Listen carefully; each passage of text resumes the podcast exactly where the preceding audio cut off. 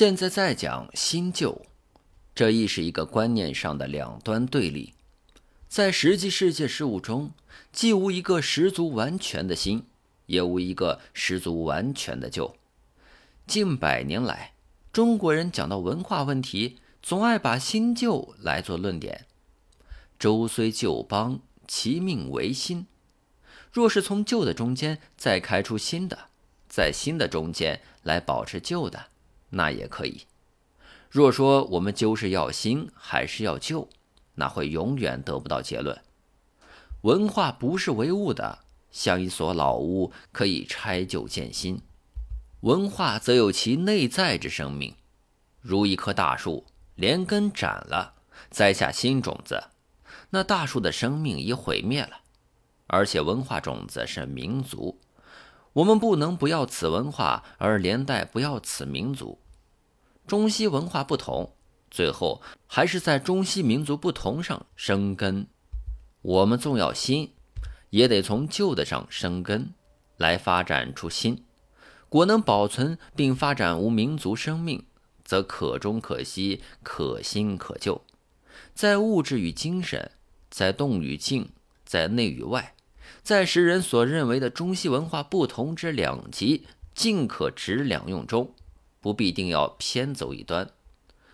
若为中国文化重在讲人文，西方文化重在讲自然，则人文只在自然中产生，中文亦不能脱离自然而独立，中文仍是以自然。天地生下人，赤裸裸的，那叫自然；穿上了衣服，那是自然还是人文呢？又建筑了房屋，这又是自然还是人文呢？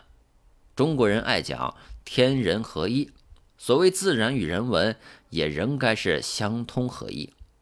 在人的身上便有了天，在文化中便包有了自然，而此人与文化则从天和自然中衍生。在此等观念和意识之下，我认为中国文化里尽可以参进西方文化来。使中国文化更充实、更光辉，并不如一般人想法保守了中国固有之旧，既不能吸收西方现代之新。似乎大家总爱把一切事物做相反对立看，不肯把此等相反对立来做互通合一看。所以，我们中国所讲“执两用”中的中庸之道，此刻是该大大的再阐明。这和我们当前所该采用的一切想法和做法是有很大的关系。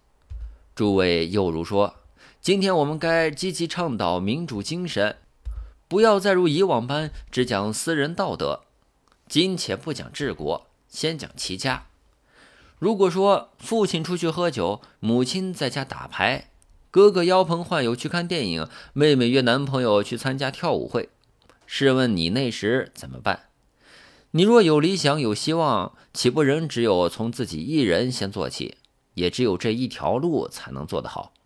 所谓民主，也只有从每一个人自己做起。